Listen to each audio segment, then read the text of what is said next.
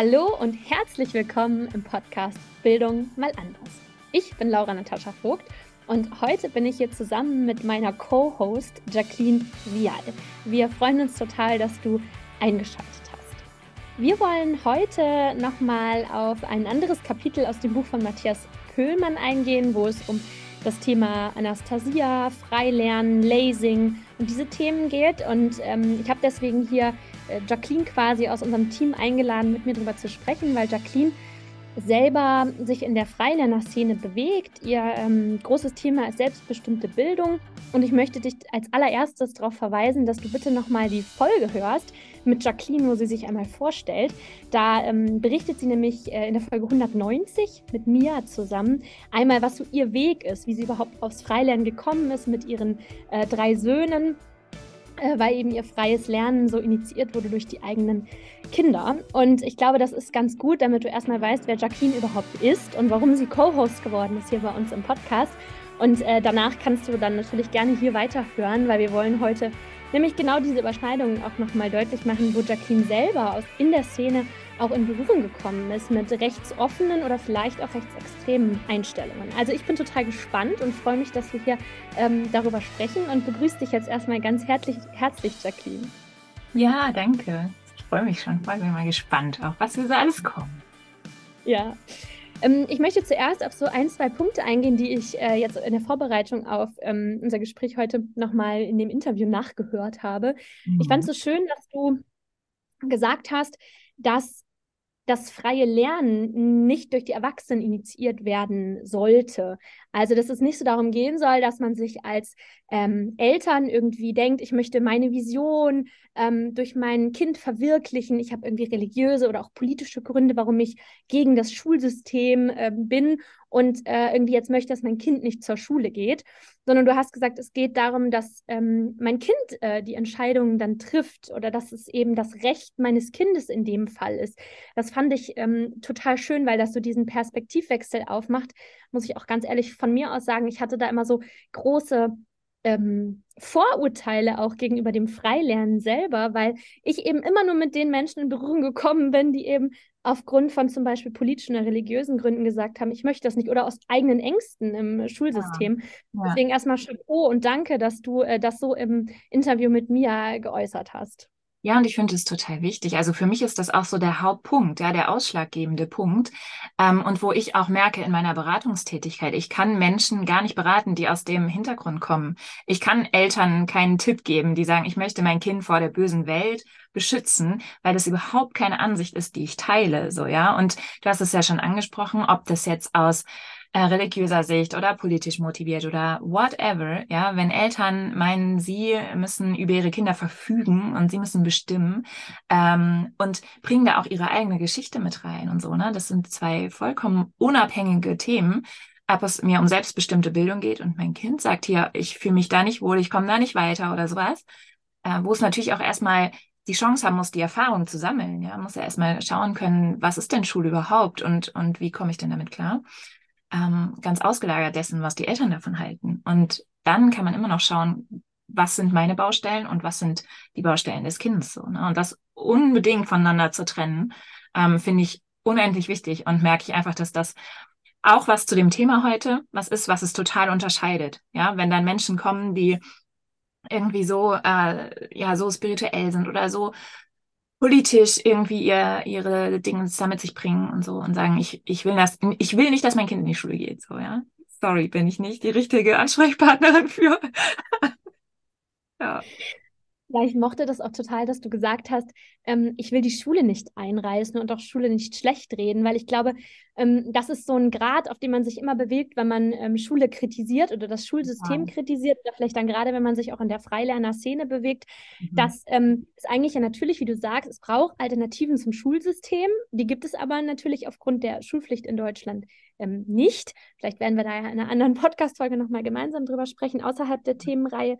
Aber ähm, ja, es geht eben nicht darum, das nur schlecht zu äh, reden und nur zu sagen, Schule ähm, ist falsch, Schule ist nicht richtig, wir brauchen kein Schulsystem mehr. Mhm. Ich fand das so interessant. Wir hatten in, der, ähm, in dem Gespräch oder in den ganzen Gesprächen, die wir über die Folgen mit äh, über Ricardo Leppe hatten, auch davon gesprochen und ähm, sind darauf gekommen, dass ja er auch viele, viele Dinge anspricht und kritisiert am Schulsystem und deswegen ja auch wahrscheinlich von vielen Menschen viel so Zuspruch bekommen, weil die das, das so fühlen, ne? weil sie vielleicht selber selber verletzt wurden oder schlechte Erfahrungen mit ihren Kindern gemacht haben und ähm, dann diese Erfahrungen, diese, diese ein, zwei, dreifache Erfahrung dann so auf das ganze System projizieren und dadurch natürlich davon angesprochen werden, wenn jemand ähm, das dann wirklich so offen ähm, anspricht und dann wirklich so ja fast schon hetzt gegen das Schulsystem, da fühlt, fühlt man sich dann da vielleicht auch abgeholt. Mhm.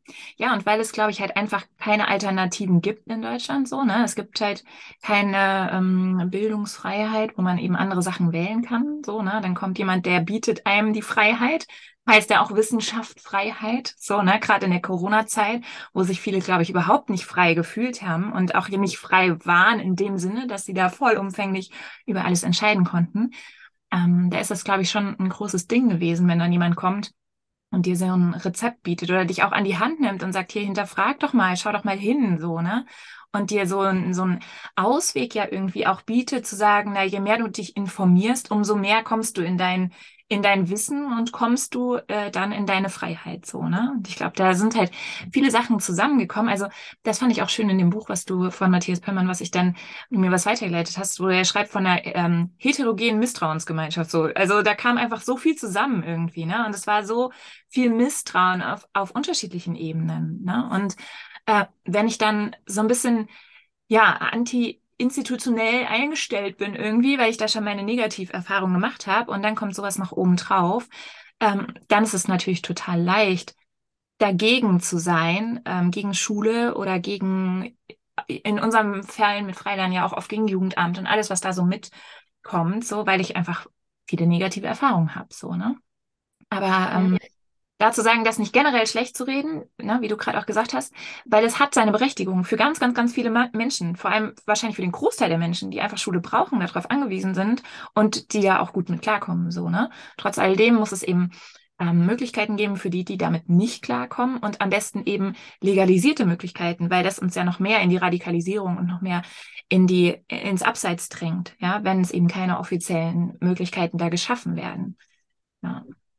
Das finde ich so wichtig, was du sagst, weil ich glaube, das ist ein Punkt, der oft nicht äh, beachtet wird, ne? gerade wenn es auch um die Kritik geht. Ich meine, wir versuchen ja hier, sage ich mal, aus der Szene heraus Szene heraus, weil ich glaube, man hat dann ähm, viel mehr Verständnis, was jetzt natürlich keine Rechtfertigung sein soll, mhm. aber es ist, glaube, man bringt viel mehr Verständnis mit an der Situation und kann dann auch viel besser ähm, schauen, okay, was muss es denn, was braucht es denn eigentlich, was, was müssen wir denn ändern, um dann diese Menschen abzuholen und eben nicht an die ähm, Radikalisierung verloren zu geben, ja. sag ich jetzt. Ja. Mm, und da finde ich den Begriff so spannend aus dem Buch von Matthias Püllmann zum Thema Querfrontstrategien. Also das taucht ja immer wieder auf in seinem Buch. Mhm. Ähm, und ich finde das so interessant, weil er da ja davon spricht, dass eben genau das passiert. Ne? Man, es wird, werden sich Themen gesucht, die anschlussfähig sind, Themen, wo man sich jetzt erstmal identifiziert, die man erstmal toll findet. Und dann wird ähm, nach und nach, wenn die Menschen wie in so einen ähm, ich glaube, Rabbit Hole heißt das auch in der Fachliteratur, also in so ein Rabbit Hole geholt und dann eben mit anderen Informationen, ich sage jetzt mal, gefüttert und dann halt natürlich ideologisch äh, irgendwie mit ähm, zum Beispiel ähm, rechten, äh, rechtem Gedankengut so infiltriert. Und das finde ich so interessant, weil das ist ja auch bei der Anastasia-Bewegung so. Die ist ja auch, ähm, da habe ich in der letzten Podcast-Folge gesagt, da reden wir kurz drüber, wir wollen es kurz einordnen, weil da eben auch von so Lerngruppen die Rede ist. Und bei Anastasia denkt man vielleicht zuerst mal äh, an das Thema Selbstversorgung, ähm, so kleine Gemeinschaften, die auf dem Land leben, ökologisches Denken und Nachhaltigkeit. So habe ich das auch kennengelernt. Ich bin auch in der spirituellen Szene mit Menschen in Berührung gekommen, die mir das Buch empfohlen haben. Ich habe es selber ähm, nie gelesen, aber ich habe es empfohlen bekommen. Und sie selbst, also die Anastasia-Bewegung, stellt sich ja auch als eher unpolitisch dar. Sie sagt, sie ist im Einklang mit der Natur und will einfach möglichst ökologisch und nachhaltig leben. So, jetzt ist aber das Problem, dass ähm, wenn man genauer hinschaut in die Bücher von äh, Megre, dass eben äh, ganz klar antisemitisches, antidemokratisches und rassistisches Gedankengut enthalten ist und dass das, glaube ich, auch ähm, gar nicht unbedingt erkannt wird, weil es eben so anschlussfähig ist, weil eben viele Dinge davon, ähm, wenn man jetzt zum Beispiel aufs Ökologische geht, man sich damit identifizieren kann und das dann vielleicht gar nicht so liest, ähm, wie das jemand äh, lesen würde, der äh, sehr darauf geschult ist, antidemokratisches Gedankengut zu erlesen und zu erkennen. Es wird zum Beispiel geschrieben, das fand ich ganz interessant als Zitat, dass die Demokratie die gefährlichste Illusion der Menschenmassen ist. Als ich das gelesen habe, musste ich schon schlucken. Ich weiß nicht, ob es dir auch so geht, Jacqueline. Ja. ja, Jacqueline nickt. Ähm, und äh, ich glaube, das ist schon gefährlich. Und dann mhm. wird vielleicht, also ich empfehle euch jetzt einmal das Kapitel hier aus dem Buch von Matthias Pöhlmann. Lest es gerne, wird auch nochmal genau beschrieben, warum es antisemitisch ist, weil da doch sehr stark auch ähm, Juden ähm, als eine ähm, schuldige Gruppe äh, dargestellt werden innerhalb des Buches. So, warum reden wir jetzt überhaupt über Anastasia? Weil ich habe es eben schon gesagt, ähm, auch in der ähm, Anastasia-Bewegung, in dem dritten Buch, also in dem dritten Buch von äh, Megre, wird ähm, unter dem Titel Raum der Liebe äh, so auf ein pädagogisches Konzept hingewiesen. Das ist einmal die Chetinin-Schule. Ich werde euch dazu auch nochmal was verlinken in den äh, Shownotes, was ihr euch äh, angucken könnt, ähm, die auch sehr problematisch äh, zu sehen ist. Und dann wird eben darüber gesprochen, dass man äh, die Methode Lasing anwenden soll. Das ist eine Form, soll eine Form natürlichen Lernens in häuslichen Gruppen sein. Und die ist 2004 von dem Österreicher Dieter Graf Neureiter entwickelt worden. So, jetzt meine Frage ähm, an dich, äh, Jacqueline.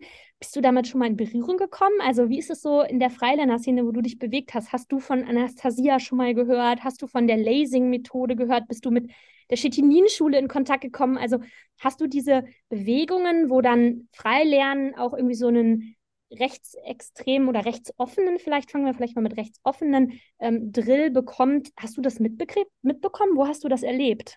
Mhm.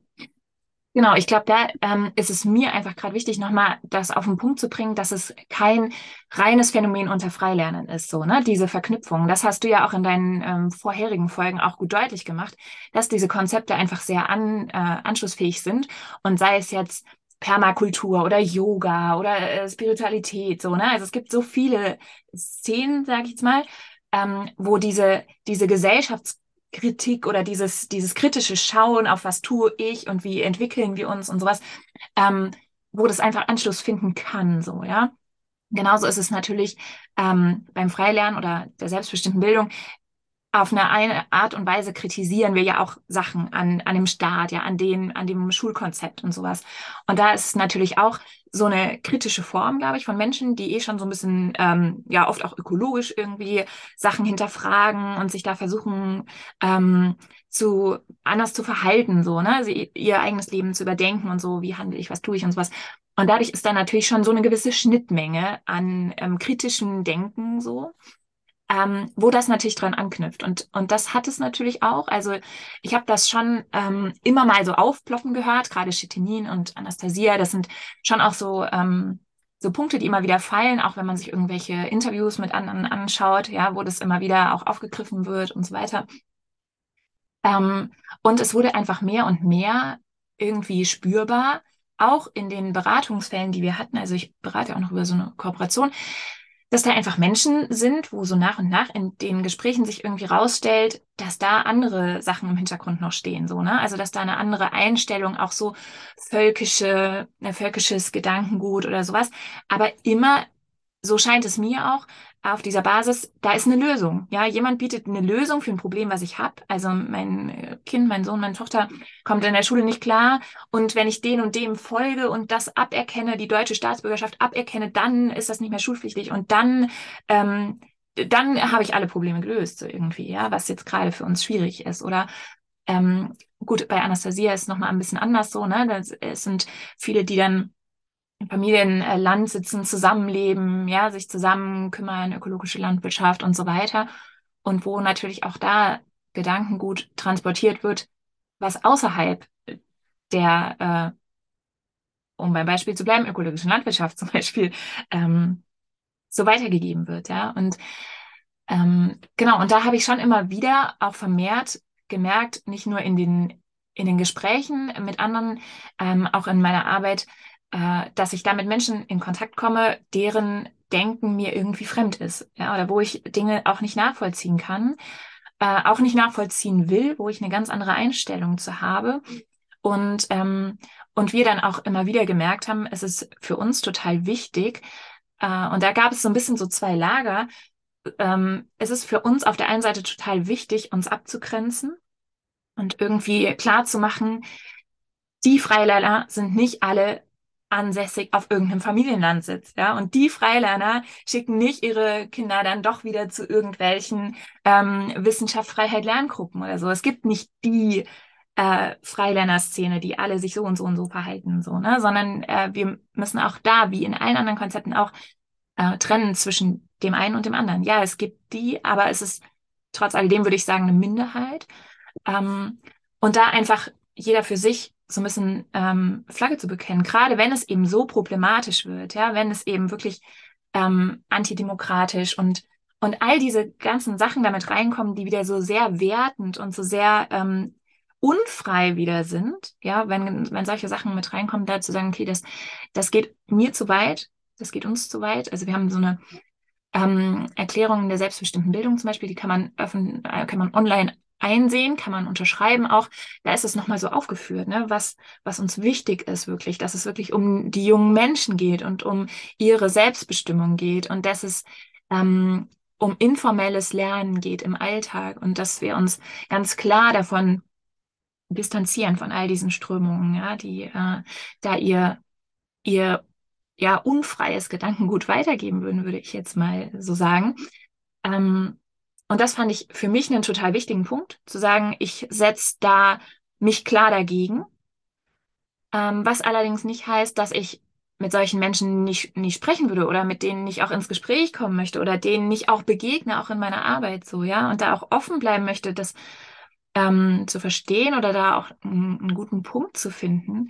Aber es ist einfach nichts, ähm, dem ich eben so beipflichte, ja, also nichts, was ich so leben will, was meiner Einstellung entspricht. Und ich denke, da spreche ich für den Großteil der Menschen in dieser Freilerner-Szene. Ja, also wir haben dann zum Beispiel darüber gesprochen, äh, was machen wir jetzt mit dem Namen? Auf einmal Corona-technisch kam in den Medien eine sehr kritische Berichterstattung. Immer wieder geht es um die Freilerner in Kontexten, die wir für uns gar nicht als richtig erachten, also wo wir uns gar nicht fühlen drin, so, ja, und wo wir auch nicht drin sind, nicht Teil dessen sind. Und zu sagen, okay, geben wir den Begriff jetzt einfach auf kampflos auf, sozusagen, an, an ein neues Phänomen. Menschen, die einfach laut sind, eine kleine Gruppe, die sehr laut sind und da in der Öffentlichkeit wahrgenommen werden. Und da bin ich total dagegen, ja, weil ich ähm, denke, nee, Freilernen ist nicht rechts und Freilernen ist nicht Esoterik und Freilernen ist auch nicht Extremismus in irgendeiner Art und Weise, ja. Ähm, genau, und das finde ich total wichtig, dass wir da unseren Begriff mit dem füllen, was er schon immer war, glaube ich, und was, ähm, wo, wo, er auch durch uns in Deutschland geprägt worden ist, im Positiven. So. Mhm. Ich finde, du sagst da was total Wichtiges, also mehrere Punkte, die ich total wichtig finde. Ähm, kritische Berichterstattung finde ich immer total wichtig und bringt ja auch ähm, ins Augenmerk der Gesellschaft, ähm, äh, wo eben ja wirklich, wo Probleme vorliegen, wo vielleicht auch antidemokratisches Gedankengut weitergetragen wird. Und ähm, trotzdem ist es immer schwierig, gerade aus der Szene sowas zu hören. Das kenne ich ja auch, wenn immer von der Spiritualität oder der Esoterik die Rede ist. Mhm. Ähm, das äh, tut schon auch weh, ne? weil man sich so auch identifiziert ähm, irgendwie mit dem Bereich. Ich meine, du bist in dem Bereich selbstständig. Ähm, ich bin in dem Bereich groß geworden, habe zehn Jahre damit zu tun gehabt ähm, und ja immer noch damit zu tun. Und ähm, es regt aber, finde ich, auch an, sich dann innerhalb der Szene damit zu beschäftigen, ne? so wie ihr das dann gemacht habt. Ihr habt dann eine, eine Erklärung für euch äh, aufgesetzt und gesagt, gut, nein, davon wollen wir uns öffentlich abgrenzen. Und das finde ich eben so diesen wichtigen Unterschied. Ne? Was passiert öffentlich? Also wem gebe ich öffentlich auch eine Plattform? Wem gebe ich auf einem Vortrag eine Plattform? Und wo bin ich privat, aber trotzdem im Gespräch? Wo bin ich im Diskurs? Ähm, um eben ähm, darüber auch zu sprechen. Und dann merkt man ja auch, wie verfestigt sind die Vorstellungen. Sind die Menschen noch offen für Argumente, zu sagen, okay, ich verstehe, du hast eine Kritik am Schulsystem, guck mal, ich kann dir einen Weg zeigen, der nicht mhm. in den mhm. Rechtsextremismus führt, ähm, nicht in die antidemokratische äh, Grundhaltung führt, mhm. sondern die eben auch innerhalb der Demokratie möglich ist, die ähm, möglich ist, ohne dass man sich ähm, verschwörungsideologisch verfestigt. Ne? Ja. Ne? Also dass dann eben das Gespräch persönlich stattfinden kann. Also ich finde, das ist immer so ein großer, großer Unterschied, der, glaube ich, oft zu wenig gemacht wird. Ne? Das wird ja. immer gesagt, gut, wenn ich für Abgrenzung bin, dann darf ich auch nicht mehr mit denen sprechen. Der Meinung bin ich zum Beispiel auch nicht. Aber ich würde jetzt niemanden hier im Podcast einladen, bewusst dazu und sagen, ich möchte jetzt hier öffentlich mit dir darüber diskutieren, weil ich diesen Menschen eben öffentlich diese Plattform nicht geben möchte, um noch mehr darauf aufmerksam zu machen. Mhm. Und dann eben da berechnen, dass dann andere Menschen, die sich mit meiner Haltung vielleicht nicht identifizieren, dann aber diesen Menschen folgen und dann habe ich ja quasi noch so den Rechtsruck verstärkt. Das ja. möchte ich zum Beispiel auch nicht. Also da finde ich, ist diese Unterscheidung einfach total wichtig, was passiert im privaten und was passiert eben im öffentlichen Raum. Mhm.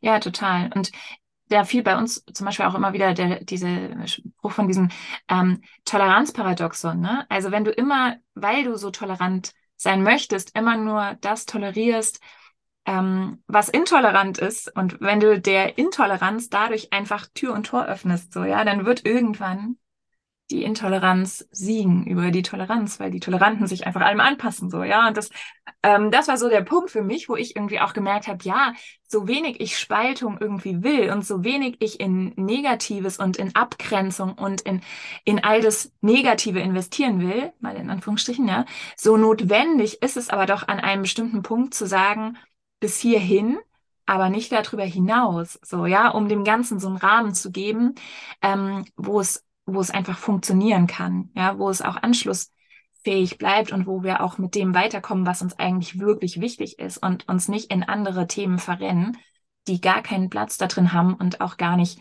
ähm, gar keine Schnittmenge bieten, so, ne? Ja, ich würde gerne mit dir noch mal so über das Thema Demokratie und vielleicht auch so das Thema Demokratieerziehung und zu sprechen. Das ist mir gerade so ähm, eingefallen in dem Hinblick, was du so gesagt hast, weil ich finde, eines der großen Probleme, die ich sehe daran, wenn sich Kleingruppen zusammenfinden, ich sage jetzt mal häusliche Lerngruppen zusammenfinden und zusammen lernen, ist ja auch, dass man keine Meinungspluralität mehr hat. Also oft wird ja so gesagt, gerade von äh, Menschen, die sich dann eben ähm, in so rechtsoffenen Szenen befinden, oh ja, Meinungspluralität, wir dürfen unsere Meinung überhaupt nicht mehr sagen. Ne? Das wird ja mhm. auch oft so missverstanden, was Meinungspluralität in der Demokratie äh, bedeutet. Aber eigentlich mh, sehe ich darin große Gefahr, wenn sich so kleine Gruppen bilden, die nur noch eine einzige, eine einzige Haltung vertreten. Das ist ja gerade das Schöne am, an der Schule, ne? dass ich mit dem Lehrerkollegium da bin und wir alle unterschiedliche Haltungen vertreten und dass auch die äh, Kinder mit ganz unterschiedlichen Einflüssen kommen, politischen, gesellschaftlichen, sozialen, unterschiedlichen Einflüssen und ja der die Schule, deswegen ich bin ja auch so ein großer Fan von inklusiver Schule, ne, dass alle Schichten auch zusammenkommen, alle Sprachen zusammenkommen, weil das der einzige Raum ist in der Gesellschaft, wo wir uns begegnen und zwar allen anderen Menschen. Später in der Universität ist es schon nicht mehr so. Da begegnet man meistens eher nur den ähm, Menschen, die auch selber Akademiker und Akad Akademikerinnen als Eltern haben, leider. Ne?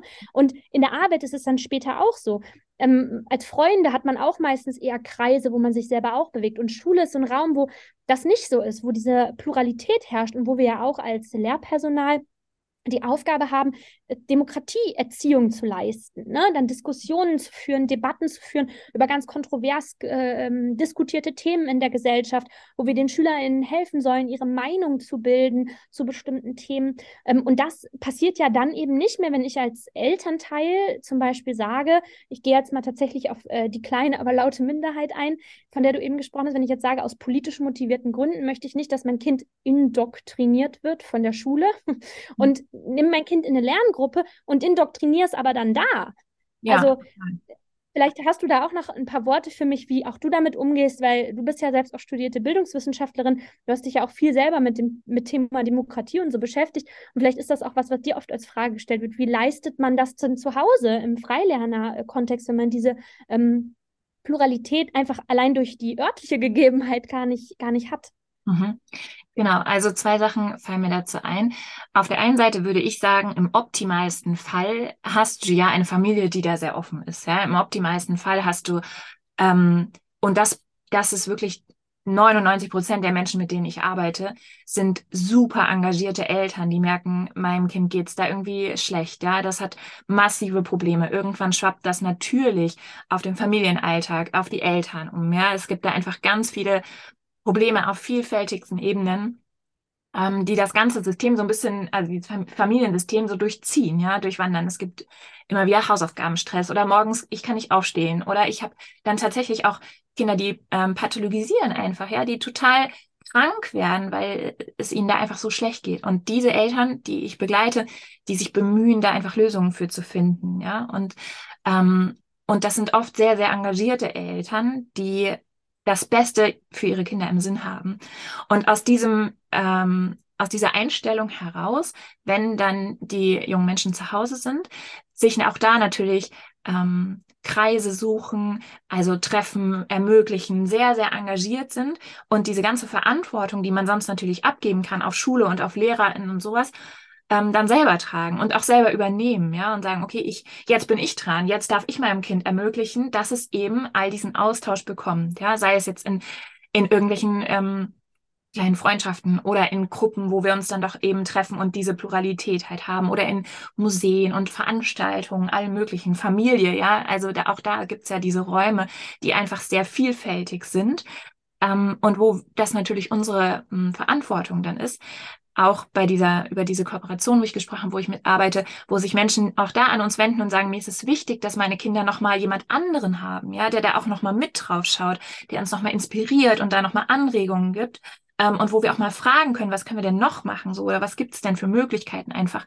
Also, wo es schon ähm, Möglichkeiten gibt und die Familien oft so sehr engagiert sind, eben auch diese zu finden, ja, auch außerhalb des Schulkontextes. Ähm, das ist das eine, dass es das gibt, dass das wichtig ist und dass ich das Gefühl aber auch habe, dass die meisten ähm, das auch wirklich so handhaben, weil sie eben das auch schon so sehr gewohnt sind, ja, da wirklich äh, drin zu arbeiten und mit ihren jungen Menschen zu arbeiten und, ähm, und ihnen einfach das Bestmögliche zu ermöglichen, so im Rahmen ihrer Möglichkeiten natürlich immer, aber äh, trotz alledem da auch viel möglich ist. So, auch außerhalb von Schule. Natürlich ist es äh, je mehr Menschen ich treffe und mit je mehr Menschen ich, ich sage jetzt mal ein bisschen negativ, gezwungen bin, auf einem Raum zu verbringen, umso mehr bin ich auch gezwungen, mich damit auseinanderzusetzen, wie vielfältig das alles ist so, ja. Ähm, das kann ja auch Vor- und Nachteile haben. Aber was ich, was du am Anfang angesprochen ähm, hast, dazu einfach total wichtig finde, ähm, wenn es eben diese kleinen lauten Gruppen gibt, die sich da eben vereinzeln und da total rausziehen. Dafür finde ich es nochmal total wichtig, wie ich es auch schon am Anfang gesagt habe, dass es da einfach legale Alternativen zu gibt, ja, weil dann kann man da drauf schauen. Dann können sich Menschen ähm, für, wie auch immer man das dann nennen will, für eine Bildungspflicht oder für irgendwas anmelden, ja, wie das ja auch in den USA oder auch in Australien und sowas ist. Also man kann sich irgendwie melden zu einer Art äh, Homeschooling oder was auch immer, wie auch immer der Name dann ist. Und dann können ja auch Institutionen da drauf schauen. Ja, warum dann nicht entweder eine Institution neu schaffen oder das an eine Institution angliedern, die da irgendwie vorbeischaut, die den Bildungserfolg auch irgendwie misst und, und irgendwie kontrolliert, in Anführungsstrichen, oder da auch einfach ansprechbar da ist, ja, und auch ein Auge auf Menschen hat und auf Familiensysteme hat und so, ähm, wo man ja auch dann wieder intervenieren könnte und sagen könnte, okay, ich habe das Gefühl, das driftet in der und der Familie jetzt total ab ähm, und da ist dann letztendlich ja keinem mit gedient, also vor allem den jungen Menschen nicht, ne? Wenn die dann da wieder eingesperrt sind, sage ich mal, in irgendeiner, ähm, in irgendeinem Kontext, wo Menschen angeblich wissen, was gut für sie ist, dann ist da ja gar keinem mitgeholfen. So. Und wenn es da einfach offizielle Mechanismen gibt, die greifen und die, ähm, die man da auch konsultieren kann und sich auch Hilfe suchen kann. Ja, das ist ja heute zum Beispiel, das erlebe ich zum Beispiel auch immer wieder, ähm, Menschen, die, äh, ich sag mal, im neurodivergenten Spektrum sind, ja, äh, die haben in der Schule, da kriegen sie vielleicht eine Diagnose und dann haben sie die und kommen aber trotzdem nicht klar. Und dann kommen sie da eben überhaupt nicht klar, sind da nicht irgendwie anschlussfähig, haben diverse Probleme und wechseln dann und sagen hier, das klappt für uns gar nicht mehr. Der oder die bleibt jetzt erstmal zu Hause, weil wir können das so nicht mehr schaffen. Ja. Und da gibt's aber dann nahezu keine Ansprechpartner, ja. An wen wendest du dich, wenn du eh schon, ich sag mal, was Verbotenes tust, ja? Da kannst du nicht einfach zum Jugendamt gehen und sagen, hier, äh, ich hatte eine gute Idee, der bleibt jetzt alleine, ich äh, beschule ihn alleine zu Hause. Ähm, und ich wünsche mir aber Hilfe von euch. Also klar kann man schon, aber es ist einfach so widersprüchlich, ja. Wenn es legalisiert wäre und wenn es da einfach eine Alternative gäbe und eine Möglichkeit äh, wäre, dass es auch ein Part sein kann, dann hat man natürlich ganz viele Möglichkeiten, auch von außen darauf einzuwirken und das in einen organisatorischen Rahmen zu packen, ähm, der dann auch wieder anschlussfähig ist. So, ja, und ich glaube, das finde ich schon auch wichtig, ähm, dass es den irgendwann mal geben wird, ähm, um da einfach auch solchen Dingen vorbeugen zu können. Vielleicht für alle, die nicht wissen, was äh, neurodivergente Menschen sind, da gehören unter anderem äh, Menschen mit einer ADHS oder und oder Autismus-Spektrum-Störungsdiagnose äh, mit dazu, wenn man jetzt im Bereich der Diagnosen spricht. Ähm, und ich finde es total interessant, ähm, was du gerade sagst. Ich sehe manche Dinge anders, das kann ich vielleicht noch dazu sagen, aber ich glaube, es ist total interessant, wenn wir dazu auch nochmal eine Podcast-Folge machen und darauf nochmal eingehen, ähm, weil ich das äh, total interessant finde, da in den Diskurs drüber zu gehen. Ähm, was ich hieraus so mitnehmen möchte und auch rausziehen möchte, Jacqueline, für die Folge, die wir gerade, ähm, wo wir gerade drüber sprechen und auch hier für unsere ZuhörerInnen, ist, glaube ich, wendet euch an Menschen, die euch äh, helfen können. Ähm, sprecht mit äh, Menschen darüber und äh, seid, bleibt kritisch in dem Sinne, dass ihr euch immer fragt, was haben die Menschen für Intentionen, mit denen ihr sprecht. Ähm, wollen die gerade nur was wirklich schlecht machen und schlecht reden? Ähm, was steckt da auch ähm, ideologisch und politisch oder religiös begründet hinter? Ähm, und äh, nur weil jemand mit euch einer Meinung ist bei diesem Thema, haltet einfach die Augen offen. Also das ist mir einfach ein ganz wichtiges Anliegen. Haltet die Augen offen, ähm, fragt nach, ähm, was da auch die Intentionen der Menschen hinter sind. Und äh, wendet euch vielleicht auch an verschiedene Menschen, um einfach erstmal in Kontakt zu kommen. Ähm, um zum Beispiel mit jemandem wie Jacqueline in Kontakt zu kommen, die eben nicht politisch motiviert ähm, zu dem Thema berät und eben euch weiterhelfen kann zu sagen, okay, ich, es klappt mit meinem Kind nicht mit Schule ich persönlich als äh, Sonderpädagogin und hier im Podcast, wenn du mich länger kennst, du weißt, ich bin so ein großer Fan davon, dass wir Schule neu denken und anders denken, weil ich auch der Meinung bin, so wie es gerade ist, funktioniert es nicht. Es funktioniert weder für Eltern, es funktioniert nicht für Kinder, es funktioniert nicht für Jugendliche, es funktioniert nicht für die Eltern. Hatte ich die Eltern schon? Und auch für die ja. Lehrer und Lehrerinnen. Funktioniert es auch nicht. Also doppelt für die Eltern funktioniert es nicht. Also es ist wirklich so dysfunktional auf vielen Ebenen und es wird ja noch schlimmer es wird schlimmer. Wir haben einen riesengroßen Fachkräftemangel. Bald kommen die Lehrerinnen und Lehrer, die jetzt ähm, aus der Babyboomer-Generation sind, die gehen in Rente. Ähm, man sieht es an den aktuellen Empfehlungen der, der ähm, ständigen wissenschaftlichen Beratung von der KMK, dass äh, man hilflos ist, man hilflos darauf schaut und nicht weiß, was man machen soll. Wir brauchen Lösungen, wir brauchen Alternativen, wir brauchen Bewegung im Bildungs- und im Schulsystem. Und das sage ich als jemand, die im Schulsystem arbeitet, die natürlich die Dinge total kritisch sieht, die in Schule passieren. Ich, mir tut es immer im Herzen weh, wenn ich meinen Kindern, die eine Diagnose haben, nicht so helfen kann, wie ich möchte, wenn die Kooperation mit den Eltern nicht klappt, die Kooperation mit den außerschulischen Partnern nicht klappt. Ich sehe, wie die Kinder innerhalb der Schule wirklich kaputt gehen und ich aber nichts, egal, ich tue mein Bestes und ich kann nichts daran ändern. Das ist schlimm. Mhm. Ich mhm. könnte dann heulen. Aber ich glaube, wir müssen einfach darüber sprechen. Wir müssen gemeinsam, und zwar wirklich gemeinsam mit Eltern, mit Kindern, mit Jugendlichen, mit den zuständigen Institutionen Lösungen finden. Und wir müssen ähm, gucken, dass es legale Wege gibt, gemeinsam. Und wir müssen ähm, wirklich aufpassen, dass ähm, wir nicht Menschen verlieren, weil wir nicht hinschauen, an rechtsoffene ähm, oder sogar rechtsextreme Bewegungen. Mhm. Genau, deswegen hier nochmal zusammenfassend, passt auf, schaut hin, wendet, un, wendet euch an Menschen, die sich damit beschäftigt ähm, haben. Es gibt auch Beratungsstellen von der ähm, äh, politischen, von der Seite äh, BPB. Ich stelle euch das auch nochmal hier unten mit dran. Ihr könnt euch natürlich auch ja. gerne an uns wenden und nachfragen. Wir können dann gucken, dass wir euch weiterleiten an die jeweiligen äh, entsprechenden Stellen. Ähm, und wir danken, bedanken uns hier an der Stelle auf jeden Fall schon mal sehr, dass du zugehört hast, dass du kritisch denkst und zwar kritisch, kritisch, kritisch denken. Da denkt man schon immer, das kann man schon gar nicht mehr sagen, ne? Kritisch denken. Wollte schon sagen. Ja, genau. Ich, ihr ja, bitte, Jacqueline. Vielleicht kannst du es besser formulieren.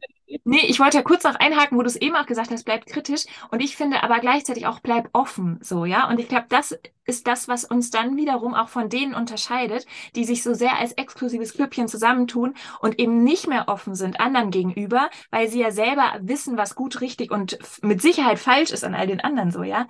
Und da einfach offen zu bleiben und zu sagen, ähm, ich öffne mich für dich und für deine Wahrheit und bringe mich und meine Wahrheit mit und lass uns zusammen gucken, wie wir das hier und heute für uns gestalten können, so wie du es eigentlich eben gesagt hast, ja.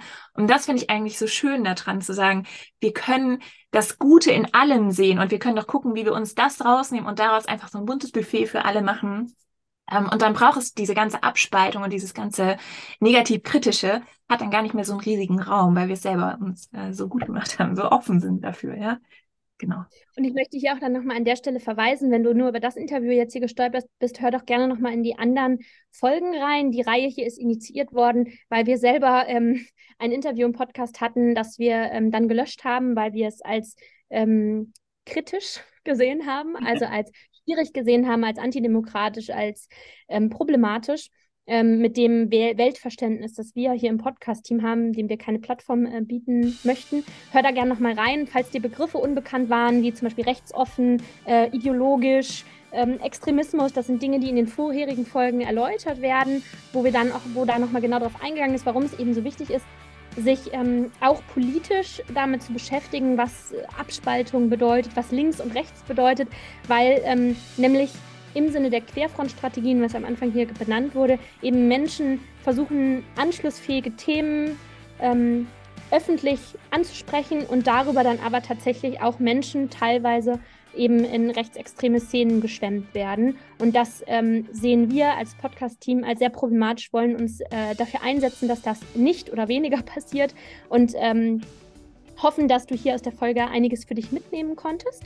Ähm, teil die Folge auch gerne mit äh, deinem Kollegium, wenn du ähm, in der Schule zum Beispiel tätig bist. Teil es auch gerne mit Freunden, mit Familie, ähm, mit anderen Menschen, wo du denkst, die müssen die Folge hören, die müssen diese Themenreihe hören. Wir bedanken uns an der Stelle total ähm, dafür, dass du zugehört hast, für deine Aufmerksamkeit. Jacqueline, möchtest du auch noch ein paar Abschlussworte verlieren? Danke, du hast es gut zusammengefasst, glaube ich. Ja, dann Dankeschön hier an der Stelle. Wir freuen uns, dass du da warst und schalt gern das nächste Mal wieder ein. Tschüss!